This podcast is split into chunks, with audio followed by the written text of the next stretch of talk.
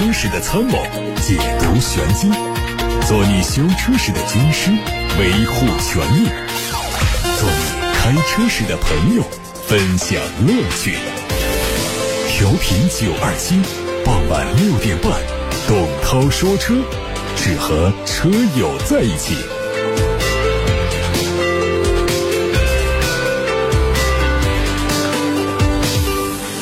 首先一起来关注汽车资讯，稍后回答提问。乘联会发布了最新数据，十一月份前三个星期，乘用车市场的零售量是九十七点四万辆，同比去年增长了百分之十九，较上月同期下降百分之六。今年以来累计销售是一千八百二十四万辆，同比增长百分之四。这当中，新能源车市场零售量是四十万辆，同比去年增长了百分之三十七，较上月同期增长了百分之二。今年以来累计零售了六百三十五万辆，同比增长百分之三十四。乘联会表示，因为十月份的气温异常偏高，不利于冬季购车需求爆发。十一月份冷空气逐步加力，借助双十一电商大促的浪潮，未来几个星期的购车需求会逐步释放。随着进入到冬季，天气转冷和秋收完成，农村地区的购车热情会逐步释放，新能源车和中低端燃油车市场也会逐步升温。随着车市的逐步走强，车企期待努力完成年度目标的信心增强。十一月车市同比会暴增百分之二十以上。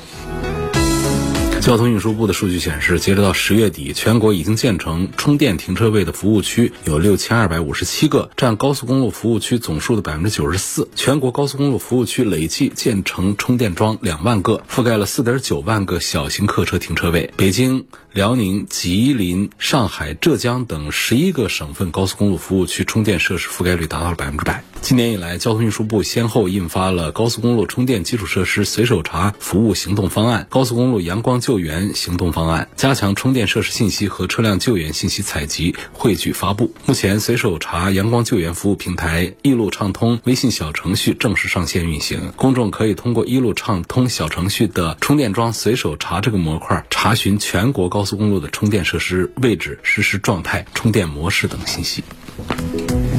有媒体报道说，极客最近召开了一场内部会议，宣布以零零七为代表的 C 产品线将是明年极客的重点。关于极客零零七的进度问题，从内部会议上看，它的节点是被延后，正在赶进度。未来宁波眉山工厂的重心会放在这台车上。除了极客 X、极客零零七外呢，极客还规划了一台代号为 CX 幺一的主力 SUV，估计是明年一季度进入工厂，同年底投产。另外呢，还有一款完成立项不久的新车。定位相当于零零七的旅行版，在 Z 产品线中，除了零零一的改款，其余新产品都在规划中。而 M 系列是比较神秘，暂时还没有产品发布。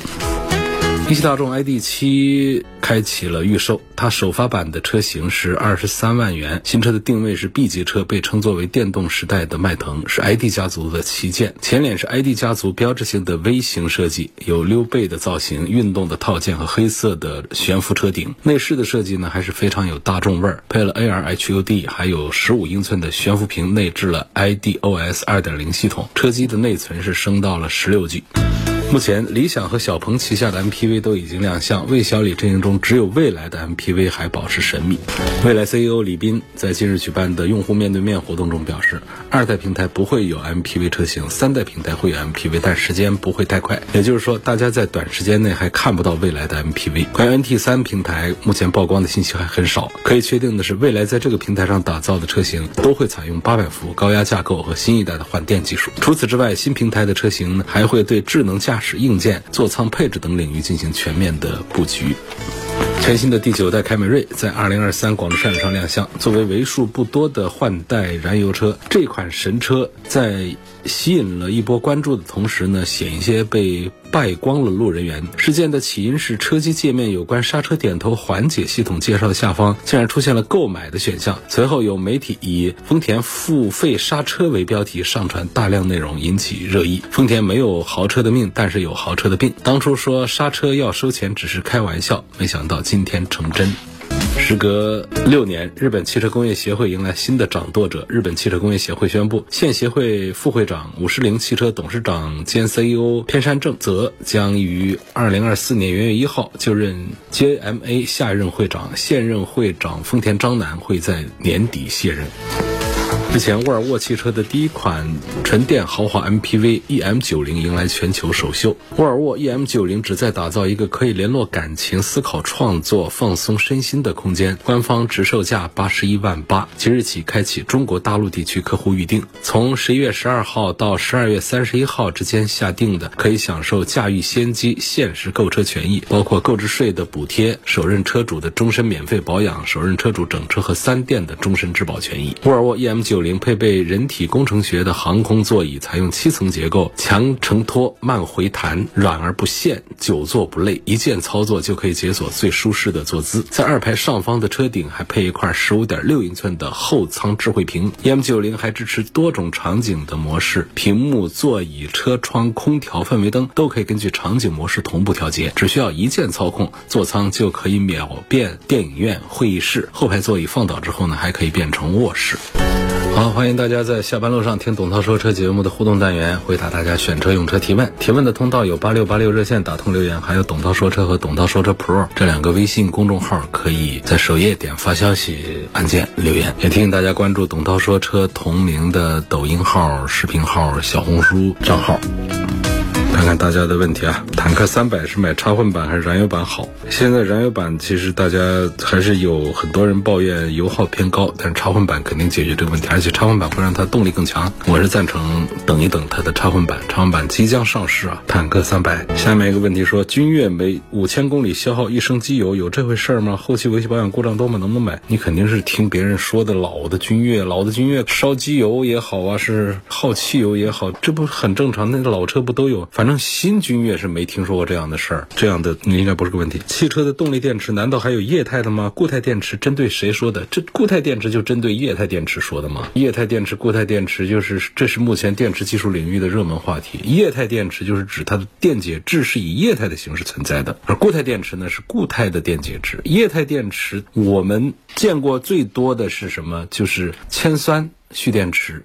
那都能看见液体，车上的还手机里面的这种锂离子这种电池呢，你是看不见液体，还以为它是个固态，实际上这里头它的电解液也还是一个液态。这液态它有不同的形式，说液体只要它不是气体不是固体，它就是液体。我们不要就把它想象成了汽油一样的液体啊，水一样的晃荡的液体啊，那个叫液体啊，它可能是那样的一种液态的一个形式吧。液态电池呢，它是这个传统电池技术，成本低，呃，能量密度也还不错，使用范围特别广泛。目前说到的一些缺点，也大概就是在指这个液态锂离子电池，比方说安全隐患呐、使用寿命啊这样的一些缺点。那么相对来说，固态电池就更加的安全，它不会像液态电池那样存在泄漏、还有气体发生啊、还有这个物理损坏这样的问题，因为它用的是固态电解质，它也不需要特殊的来维护它，而且可以实现更高的能量密度。但是它也存在一些问题，比如说制造成本相对比较高，它的电流的密度比较低，它的稳定性其实是有待提高的，就是这样的情况。而现在固态电池有非常广阔的应用的场景，替换现现在液态电池的市场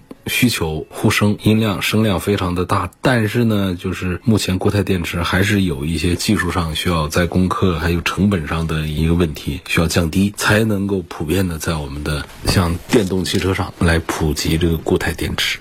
总之，我认为在未来很长一段时间呢，这个液态电池和固态电池呢，因为它们是各有优点和缺点，会共同存在，共同推动电池技术发展。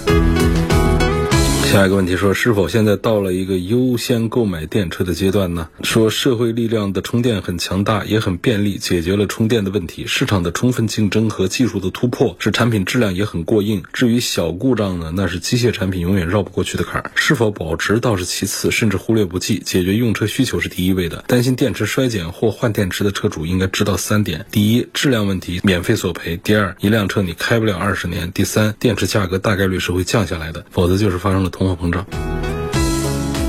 啊，这位朋友留下了自己的一番观点，还问现在是否到了优先购买电车的阶段？我觉得现在是到了不得不考虑一下电车的阶段，倒不是说一定到了一个优先购买电车的阶段。就是我们在买一辆百万以下，或者说重点讲的话，就是买一辆五十万以下的车的时候吧，你千万不要完全忽略了电车的存在，直接在你固有的认知里面去看几个品牌的燃油车，然后就匆匆的下了决定就走。啊，我觉得这样的做法是不对不科学。五十万以下的预算啊，我甚至建议大家首先去对比一下目前卖的比较好的几个电车的品牌，看一看试驾一下，但是也不要买。然后呢，回头再去把你中意的那些你过去认识比较深刻的那些燃油车去看一看，去开一开，然后再做一个决定。这个决定不管你买了什么，起码这个过程，我认为现阶段是必须的，是科学的。不管你是买了油车还是最后买了电车，这都不重要了，就是这个过程就特别的重要。但是说五十万以上，我认为这个你说直接我都不看电车，这是可以的啊。一百万以上，那更是应该这样，就是你直接去考虑你喜欢的油车品牌、油车车型就行了。可能还有朋友要问，这是为什么？你怎么把这个燃油车、电动车分了一个段位，五十以下、五十到一百、一百一万以上的呗？我是觉得，其实就是按照电车的成本来说的话呢，它不值那么多钱啊。小点声音说啊，真不值那么多钱。品牌溢价呀，装修豪华呀，为这花一些钱，反正是不值得。至少我们从性价比的这个维度上来评价这件事儿的话，是不值得的。别克昂科威跟凯迪拉克是不是同平台生产的？好像是吧，跟那凯迪拉克 ST4 是一个生产线来生产的。实际上他们是。共享技术，质量上的差异很小，但是呢，仍然是因为品牌和定位不同，他们在用料上、做工上，别克的产品和凯迪拉克的还是有一些区别。这一点呢，跟我们很多的，比方说大众啊、奥迪啊、保时捷啊，他们在研发体系上也会出现同一个平台开发一款车型，但是呢，这个生产线不同，他们的区别也很大。就算是在同一个生产线上下来，也会出现产品上的很本质的一些区别的。今天最后的十来分钟呢，我们有一个非常好的话题要跟大家分享啊。有个网友问，听说长安和蔚来达成了换电业务的合作，希望能聊一聊长安这一个品牌的未来。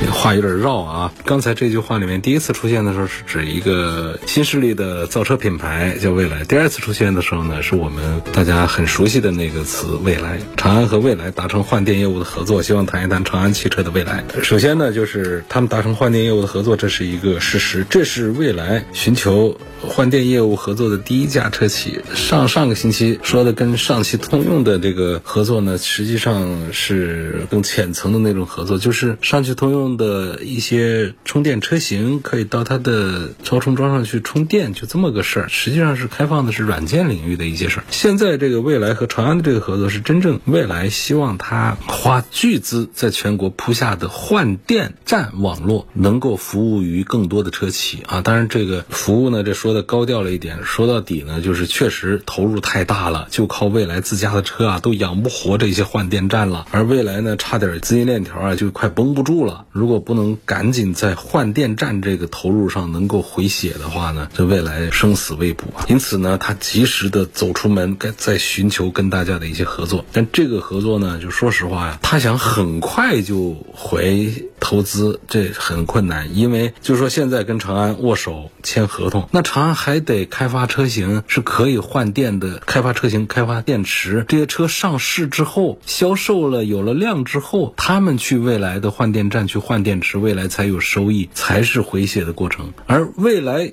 现在资金链的紧缺，这紧张的局面不是今后会到来，不是预见到将来会怎样，而是现在就已经比较吃紧了呀。所以这个远水到底能不能解近渴，这可能还是得未来来熬一熬。然后呢，还不只是要找到一个长安。啊，可能还得找这家那家长城，还要找比亚迪，还要找吉利，找这些做的比较好的企业都能够参与到这当中来，才可以把这个整个未来的换电站业务啊，把这个投资的成本把它收回来。好，这是回答的第一个问题啊，就是谈长安和未来达成的换电业务合作。关于长安的未来，这个品牌的未来，呃，我还是比较看好的。它是造车的国家队。那么其实呢，在早期呢，知乎上有一个很有名的一个预言帖，就是当时就问我们国内的。的一些自主品牌谁会走得更远？其实，在那之前是很少有人提出这么一个问题的。就提出这个问题是十年前，就是二零一四年的时候提这个问题的时候呢，当时国家刚刚决定免征新能源汽车的购置税，而特斯拉也是刚刚进入到中国，有一些 Model S。当时还没有 X S 进入到中国市场来。其实，在当时提出这个问题的网友呢，应该是没有预料到特斯拉作为鲶鱼在中国市场是大杀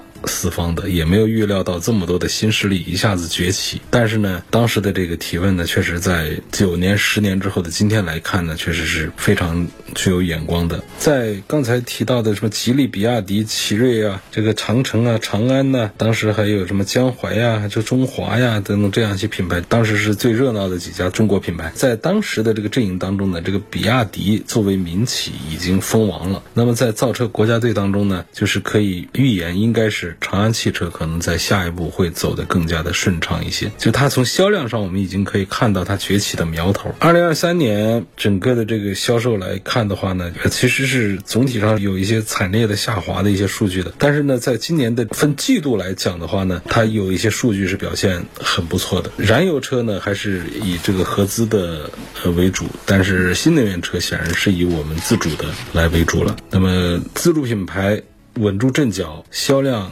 排名还不错的，它就是长安汽车这一家了。很多人可能还以为长安是一个像吉利一样的民企，其实它长安汽车是一家国企。那作为一家国企呢，它能够在自由竞争的市场上跟一堆的民企杀个有来有回，甚至取得一些优势，这是其实是很难得的。我们仔细回想一下，在跟这些比亚迪、长城。呃，吉利这些在 PK 的时候，我们的一汽也好，二汽也好，是不是都很吃力啊？是因为体制的原因、机制的原因，就是在这种纯市场化的短兵相接的竞争当中呢，往往像一汽和东风这样的，它会有优势，但是也会有明显的短板，就是国企是容易受到一些束缚的。长安也是一家国企，但是呢，它在竞争当中，目前来说，它这一块它表现要比一汽和东风更好一些。感谢大家收听，每天晚上六点半到。到七点半钟直播的董涛说车节目，欢迎大家关注董涛说车的抖音号、视频号、小红书，也欢迎大家关注更多的董涛说车的全媒体平台，包括微信公众号、微博、蜻蜓、喜马拉雅、九头鸟车架号、易车号、微信小程序梧桐车话等等平台。